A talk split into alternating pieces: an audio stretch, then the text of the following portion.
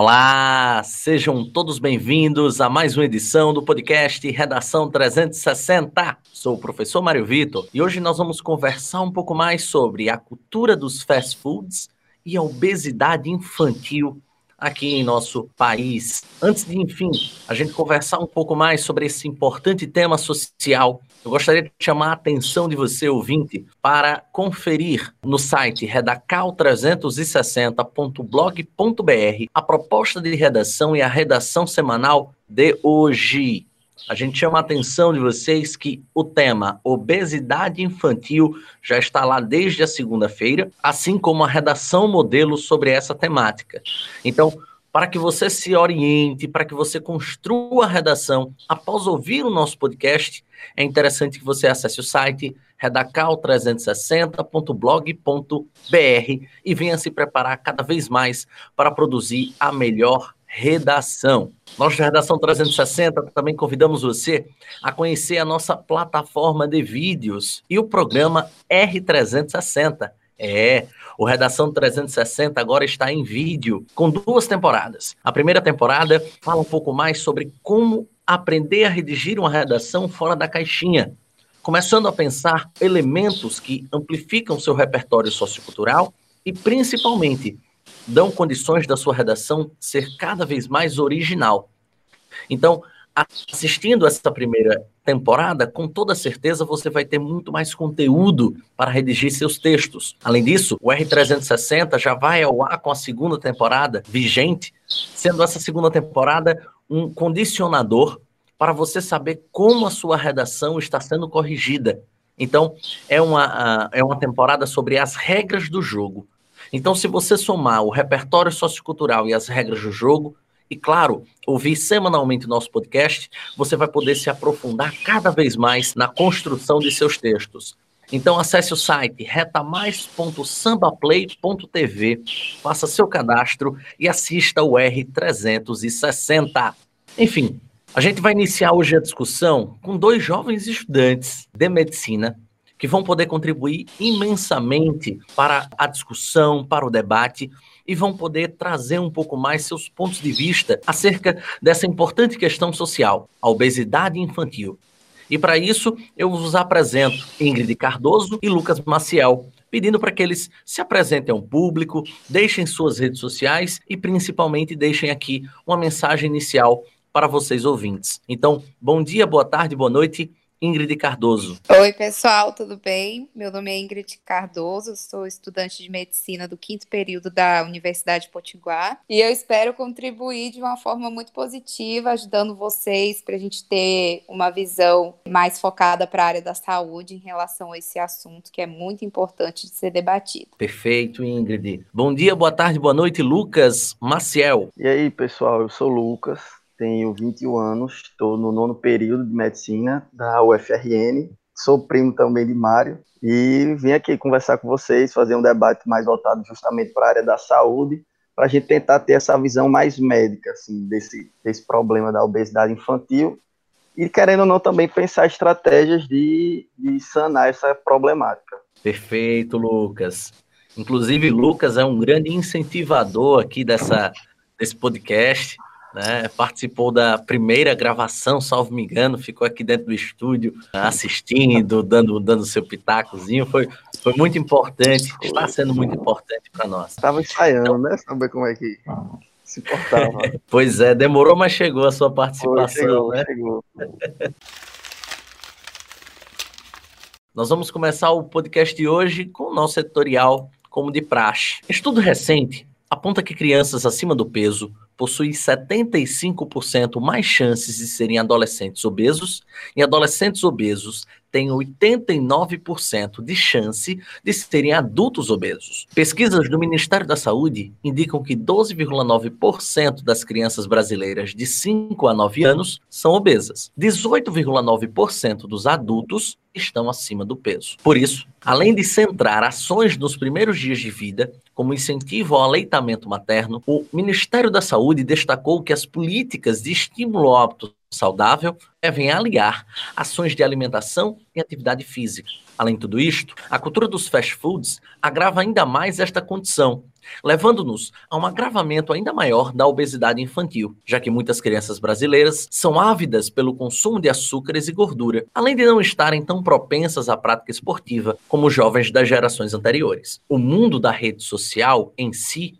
e das novas tecnologias ajudou a elevar o sedentarismo jovem. E aí é justamente por essa eclosão de fatores de que uma criança, de que um adolescente obesos poderão levar a uma ampliação da sociedade ou ampliação dessa, dessa geração adulta obesa. E os problemas sociais e principalmente de saúde tanto individual quanto coletiva, que a gente vai conversar hoje com estes dois jovens estudantes de medicina para trazer um pouco mais essa visão de saúde em relação à questão da obesidade infantil. E eu gostaria de convidar o meu querido Lucas para conversar um pouco mais nesse processo inicial de entrevista sobre a cultura dos fast foods. Lucas, essa cultura dos fast foods e do consumo desenfreado de carboidratos com alto índice glicêmico nos levou a essa condição de quase um terço das crianças brasileiras como obesas, ou pelo menos em taxa de sobrepeso. Você pode explicar um pouco mais do que nos levou a este tipo de condição? Então, Mário, eu acho que para entender a problemática,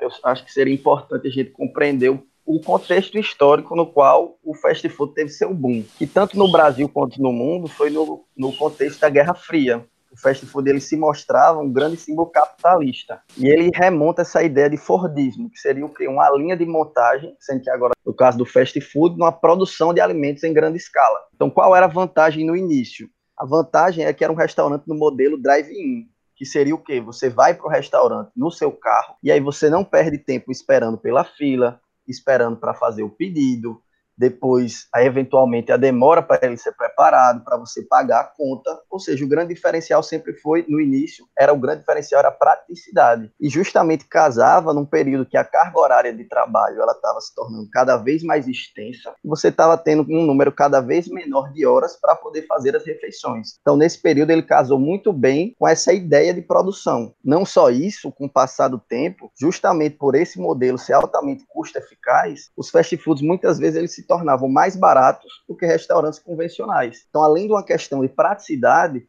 o fast food ele começa a se consolidar nas classes de massa também pelo preço, pelo preço ser muitas vezes bem inferior. Invariavelmente, a classe de massa ela também pega o público mais jovem. Então, a ida ao fast food, com o tempo, ela se tornou um programa familiar.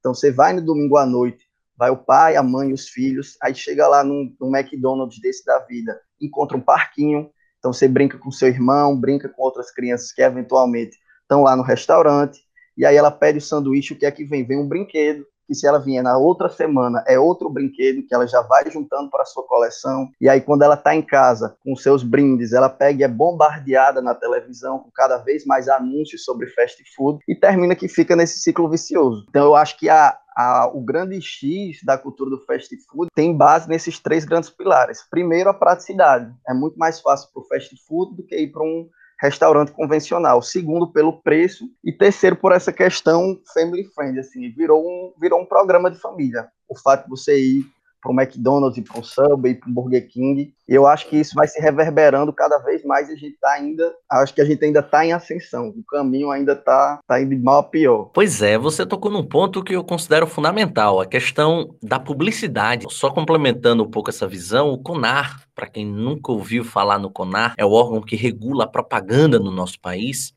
órgão público, o CONAR ele proibiu toda e qualquer publicidade infantil. Exemplo, você pegava aqueles canais de desenho que são voltados especificamente para esse público infantil juvenil, ou até mesmo os programas que eram comuns do nosso país de desenho sempre no período da manhã, ou programas, enfim, criados para o público infantil juvenil, todos eles eles meio que desfiguraram hoje o nosso contexto, a nossa realidade, justamente por essa proibição. E aí a gente não percebe mais que essa criança migrou de plataforma. A criança hoje está na internet. E aí o CONAR não tem esse poder de fiscalizar o que se passa de propaganda, por exemplo, no YouTube, e essa propaganda continua sendo veiculada. Então, por mais que tenha se criado uma alternativa por parte do Estado brasileiro de controle da publicidade principalmente dos fast foods, hoje não só os fast foods, como outras tantas formas de, de atrair o público jovem ao consumo, ao consumismo em si, elas são muito usuais por conta da internet. E aí eu chamo muita atenção de vocês ouvintes para um, um, documentário, um, uh,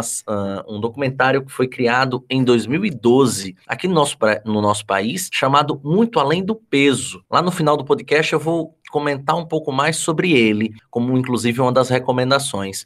Mas ele é muito interessante porque demonstra uma coisa, Lucas e Ingrid, o quanto que as crianças brasileiras, elas desconhecem frutas e verduras. Não é que elas não consomem, elas além de não consumirem, ela não sabe distinguir, por exemplo, um chuchu de uma beterraba. Elas não sabem determinar o porquê que aqueles uh, alimentos que historicamente foram considerados alimentos saudáveis são alimentos de fato de consumo ou eram alimentos de fato de consumo comum do povo brasileiro e que hoje praticamente não mais estão nos lares, principalmente nos pratos das crianças e dos adolescentes. Pois bem, minha querida Ingrid, Aproveitando essa conversa, você poderia apontar quais são os efeitos no organismo de uma criança obesa? Então, primeiro é importante a gente saber que a obesidade é um distúrbio nutricional e metabólico que é caracterizado pelo aumento da massa adiposa no organismo, tanto no volume como na quantidade. Isso vai acabar refletindo um aumento no peso corpóreo. Então, o tecido adiposo, ele é considerado um órgão secretor e ele é responsável por liberar vários fatores peptídicos e não peptídicos, e esses fatores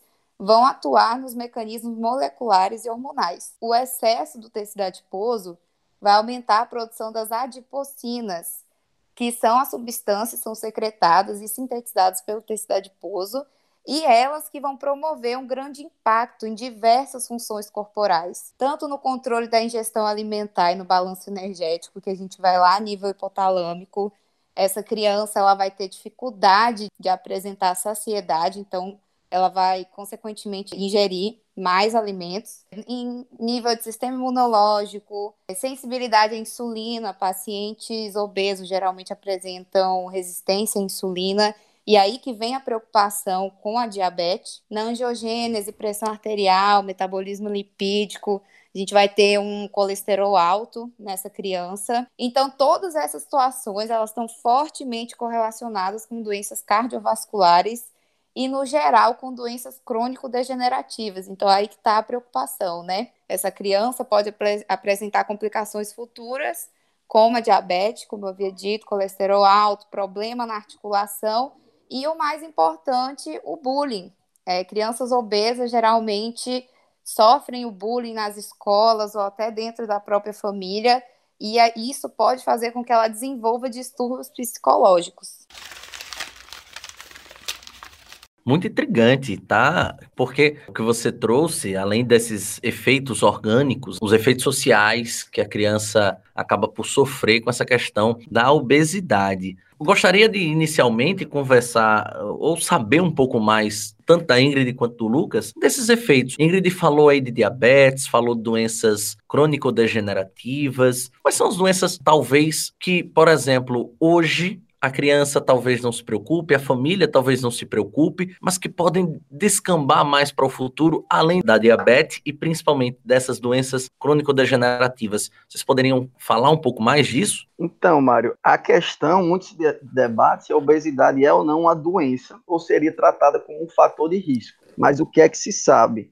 É que a obesidade, por si só, ela promove um estado inflamatório, então, independente de você estar acompanhado da obesidade com hipertensão arterial, com diabetes, por si só o seu corpo ele já produz espécies reativas de oxigênio, dado essa metabolização do excesso de alimento que você vai consumindo. E o que é que acontece? O coração do paciente obeso, cada vez mais ele tem que trabalhar com mais força. Por quê? Porque existe uma resistência vascular e isso vai levando à hipertensão arterial. Combinado a isso, bem como o Ingrid já trouxe, vem a dislipidemia, que seria justamente colesterol alto no sangue. O que é que acontece?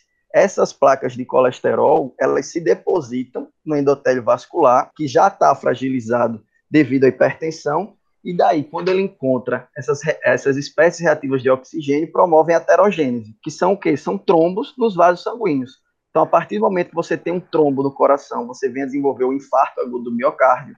Quando você tem um trombo na cabeça, você tem o acidente vascular encefálico, que seria popularmente mais conhecido como derrame. Não só isso, é a própria questão do câncer, que seria uma coisa mais complexa, por quê? Porque parte da gênese do, do processo cancerígeno, ele se dá justamente a partir de alimentos industrializados, que geralmente estão presentes em maior proporção na população obesa. Também vale lembrar outras doenças que não são só metabólicas.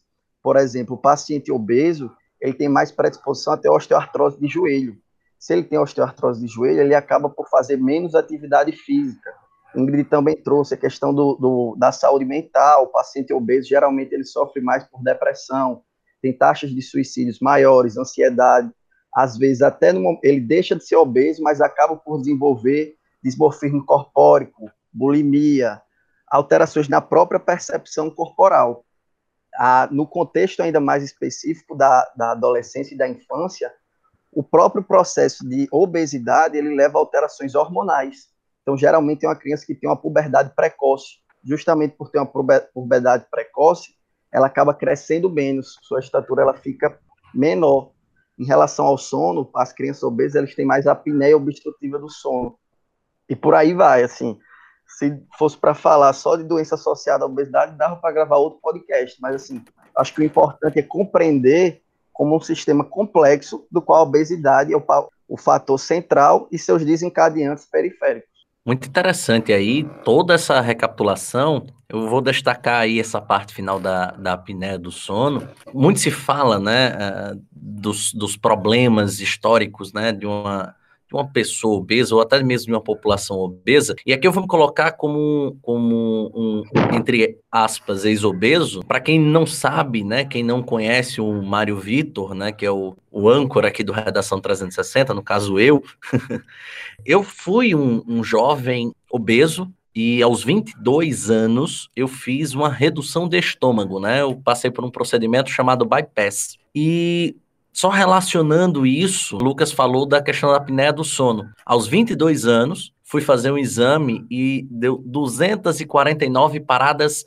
respiratórias ao longo do meu sono. Eu volto a repetir, 249 paradas respiratórias. Só bastasse que uma dessa durasse um, um, um mais longo período, que eu poderia ter morrido. Outros problemas mais, como jovem que fui, obeso, como por exemplo a diabetes. A diabetes é um problema que a pessoa acaba por levar a vida inteira, caso não venha mudar hábitos. E hipertensão também. A hipertensão me levou a ter dois momentos de grandes apuros cardíacos ainda muito jovem, inclusive um deles dentro de uma sala de aula. Cheguei a passar muito mal, cheguei a levar a ser levado para o hospital com um pico de estresse muito relacionado principalmente a essa questão de hábitos e a questão corporal, a questão de peso. Então, é muito importante que você aí, ouvinte, que esteja de fato tentando aprender um pouco mais sobre esse tema para redigir a redação, mas que você reflita um pouco mais sobre isso. Reflita um pouco mais sobre a condição da vida de um obeso, tanto organicamente quanto socialmente. E aí eu volto a frisar o que Ingrid trouxe sobre a questão do bullying. Então, por mais que o bullying né, seja taxado por muitas pessoas como uma coisa simples, uma coisa besta, entre, entre aspas, mais uma vez, uma brincadeira, ela não pode ser levada em conta como uma simples brincadeira.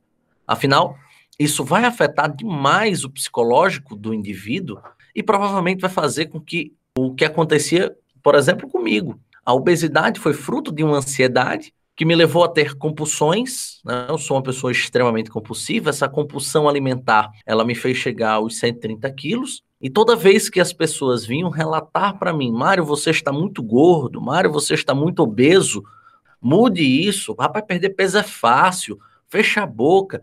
Cada vez mais que eu ouvia esse tipo de depoimento, cada vez mais eu ficava ansioso e eu descontava justamente na compulsão alimentar, ou seja, na comida, principalmente nesses carboidratos aí com alto índice glicêmico, que transmitem né, essa sensação gigantesca de prazer. Então, é muito interessante esse, essa relação cíclica, né? De que o prazer vem com você se alimentar disso, e aí você percebe que nos outros momentos do dia você não faz essa mesma escala, e aí você vai buscar o prazer novamente nesses tipos de alimentos. E aí você se torna refém disso.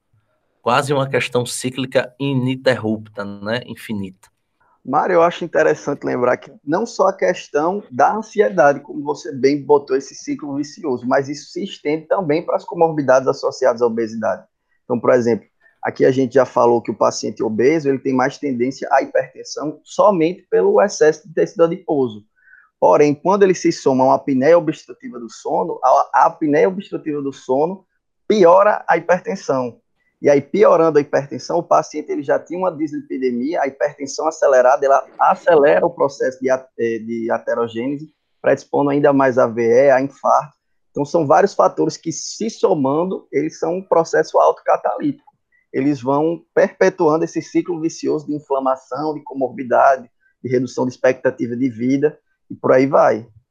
Exatamente, é uma coisa que vai agravando outras, e por aí vai aumentando. Perfeito.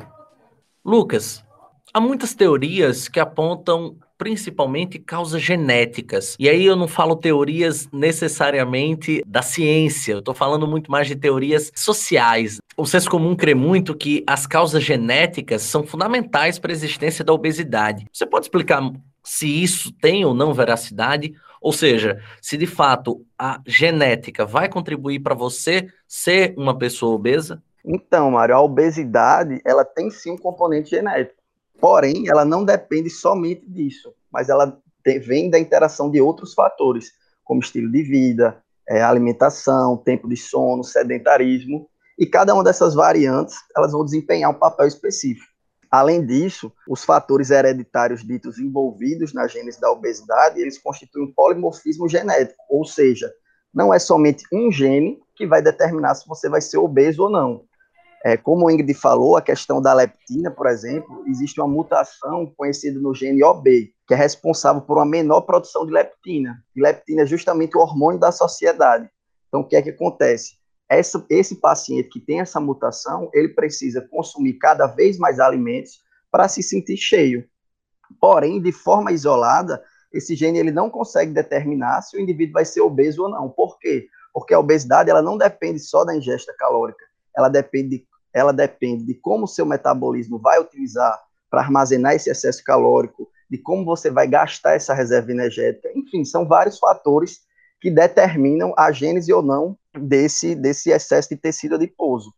O que é que a gente vê na prática? Que os filhos de pais obesos têm mais chances de serem obesos também. Mas não somente por conta da genética, porque o ambiente que eles vivem geralmente são ditos obesogênicos. Então, naturalmente, além deles terem uma tendência hereditária a sobrepeso, eles também têm comida muito calórica, eles praticam pouca atividade física, o tempo de sono é reduzido. Então, a soma desses vários fatores vão constituindo o papel na gênese do sobrepeso. Então, Lucas, quer dizer, né, Lucas e Ingrid também, né, caso ela queira, queira comentar, é, que há causas genéticas sim, né, não é uma pura teoria da conspiração, não é isso? É isso sim, Mário, mas o, o, o importante de frisar é que não é só a genética, depende da interação com os fatores ambientais. Então, você ter o gene, na verdade, não é só um gene, né, é um polimorfismo. Então, se você tiver a interação desses vários fatores genéticos, não necessariamente você vai ser obeso, a depender da forma como você se relaciona com o ambiente. Se você faz atividade física, se você tem uma alimentação balanceada, se você tem um tempo de sono adequado. No final, é um, um sistema complexo no qual todos esses fatores se somam para dar um resultado. E daí você não tem como dizer com certeza o que é que soma mais. Ah, existem pessoas que realmente a questão genética ela pesa mais nesse resultado. Porém, tem outras que têm a família toda magrinha, mas pelo estilo de vida que ela adota, aqueles fatores acabam por se sobrepor à própria genética dela de ter um biotipo mais longilíneo, de ser mais magra. Ok, show de bola. Ingrid, né, a gente já, já fez uma, uma quase anatomia da questão da obesidade, as doenças, as comorbidades, enfim, uh, que elas venham a, a, surgir, né, venham a ser efeito da própria obesidade. E eu gostaria de saber de você como nós, de fato, podemos controlar essas altas taxas no Brasil como um todo. Ou seja, partindo primeiro, obviamente, do indivíduo e chegando, enfim, à sociedade brasileira. Então, vamos lá. Em primeiro lugar, é fundamental a gente saber que as crianças e os adolescentes eles seguem padrões paternos. Então, se a gente tem uma criança onde os pais têm uma alimentação é, hipercalórica, não são adeptos à atividade física e essas coisas, essas crianças vão tender a seguir os padrões dos pais e vão tender a serem obesas. Então, é importante a gente orientar os pais e os educadores né, a promover padrões alimentares saudáveis, oferecer lanches nutritivos, encorajar a autonomia das crianças e estabelecer os limites para que essa criança ela possa saber quando ela deve ingerir um alimento hipercalórico e quando é hora de se alimentar saudável. Outra coisa importante que, que a gente percebe muito é que as crianças, essa nova geração dos videogames, de computador, internet, acaba fazendo com que elas saiam menos de casa para brincar. Por exemplo, na minha época não tinha muito isso, então brincava muito fora de casa, correndo, gastando energia, e hoje em dia a gente já não vê muito isso. E outro fator que contribui para que essas crianças fiquem dentro de casa é a falta de segurança também. Os pais hoje em dia já não se sentem mais tão seguros de deixar suas crianças brincarem fora de casa.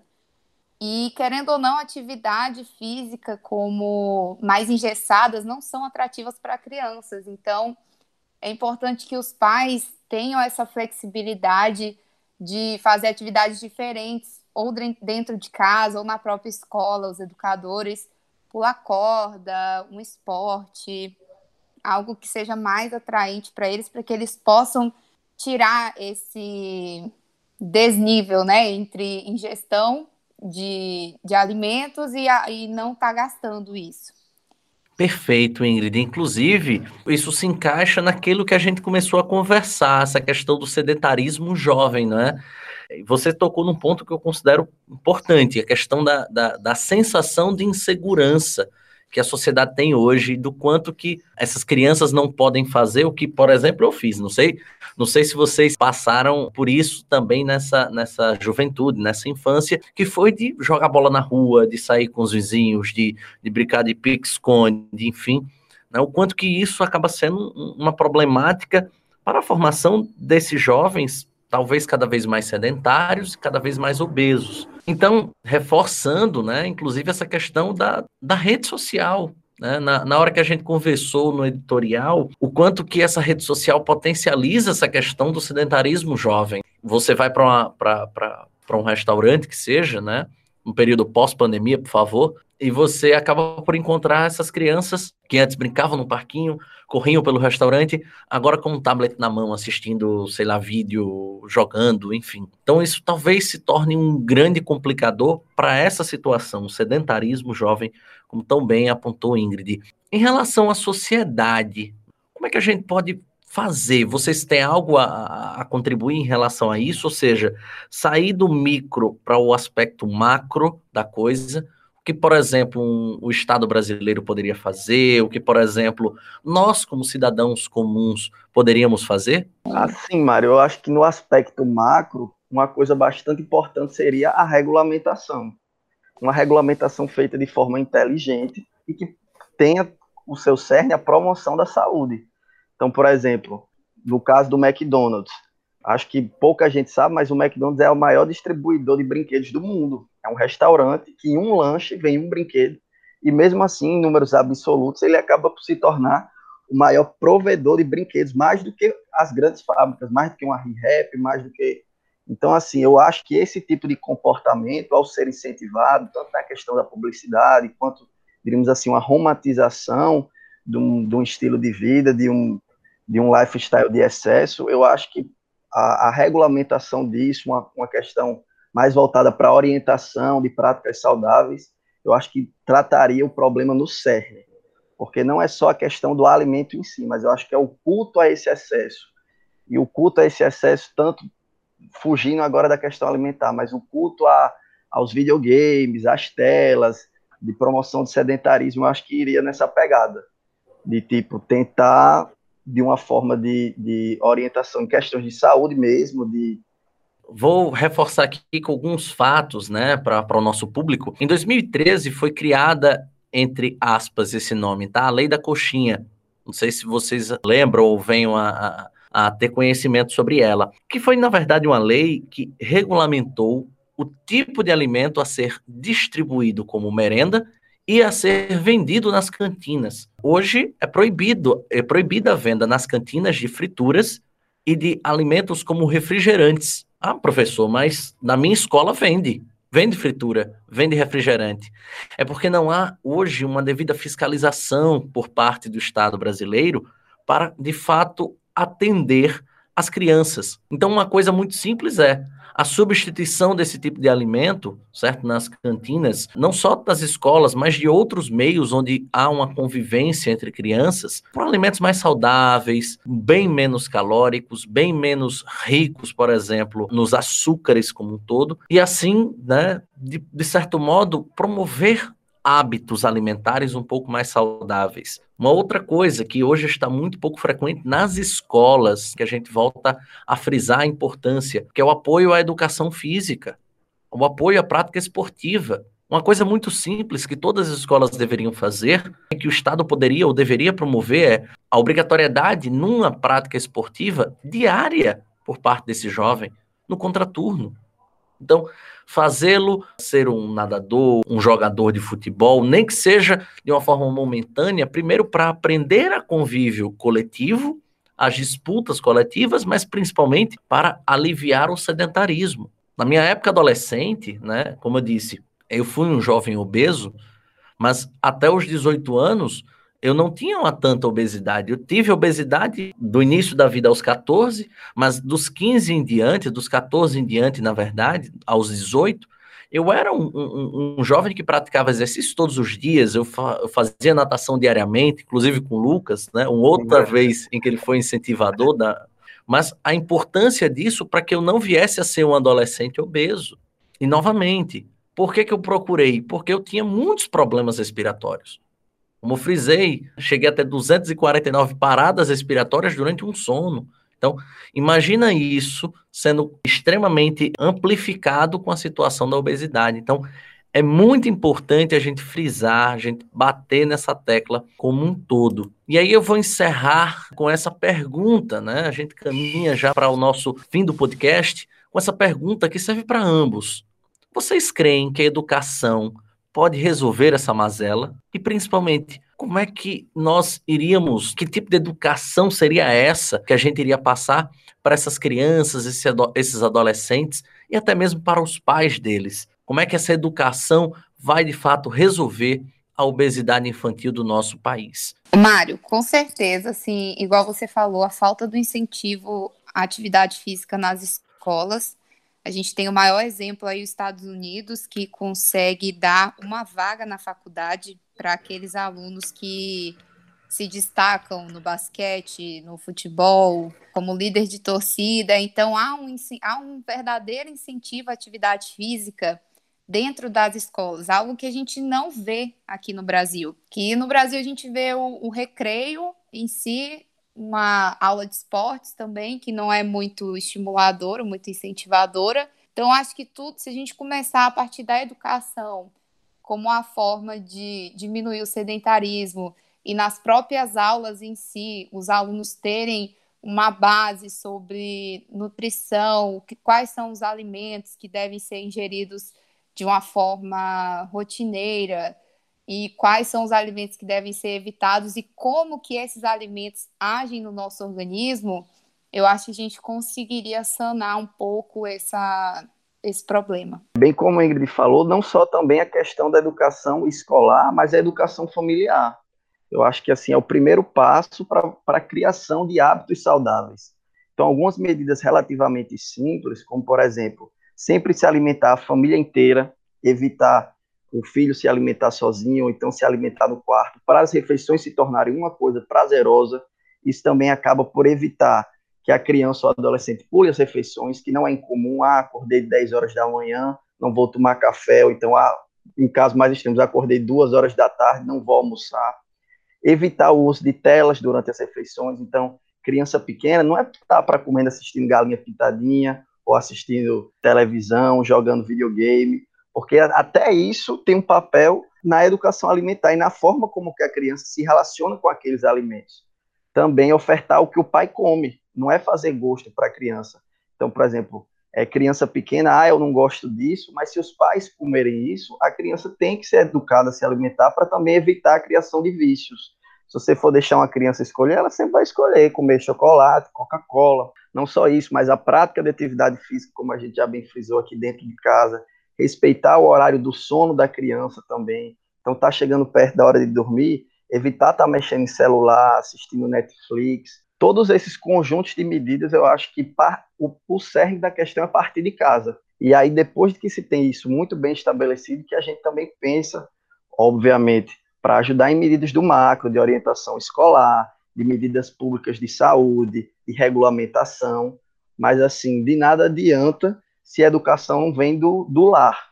Perfeito, meus caros, perfeito. Enfim, como citei há pouco, a gente caminhava né, e caminha cada vez mais para o fim do nosso podcast. Gostaria imensamente de agradecer a Lucas Maciel e a Ingrid Cardoso pela colaboração. Pedir para que eles deixem aí uma mensagem final para o nosso público que está se preparando para o Enem, está se preparando para vestibulares, está se preparando para concursos civis, militares, enfim. E principalmente uma recomendação, seja de um livro, de uma música, de um filme que, que vocês podem deixar de mensagem final aí para os nossos ouvintes?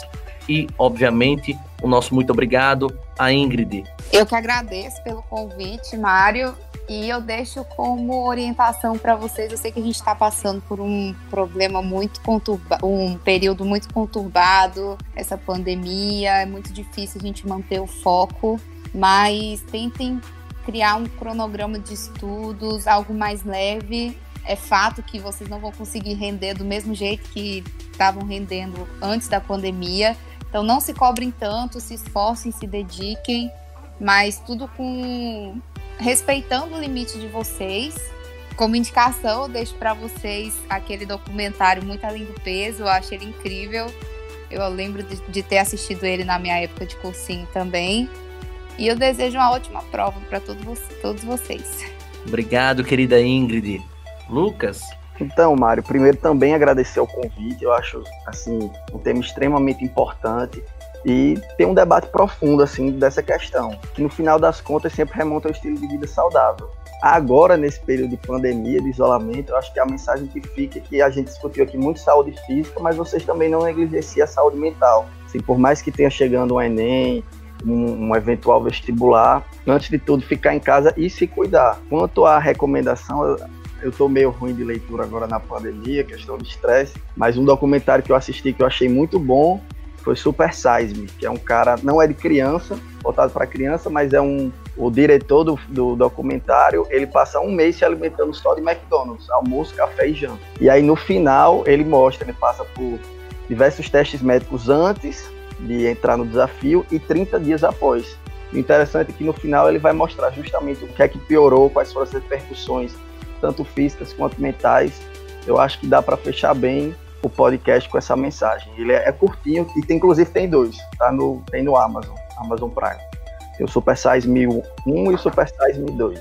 Perfeito. Muito grato pela colaboração nesse podcast da Ingrid e do Lucas. Abrilhantaram demais. Inclusive, eh, não sei, não sei de Lucas, sei que a Ingrid estava confidenciando que esse foi o primeiro podcast dela. Acredito que de Lucas também, né? É então. Primeiro, ficava, fica nervoso demais. Vocês foram muito bem, viu? Valeu. Você... Obrigada, Mário. e aí a gente se despede aqui do nosso ouvinte, voltando a frisar a importância dele buscar a redação modelo e a proposta de redação no site redacal360.blog.br também assistir aos nossos vídeos, né, do, do Redação 360 em vídeo R360 no Reta Mais, né, na retamais.sambaplay.tv.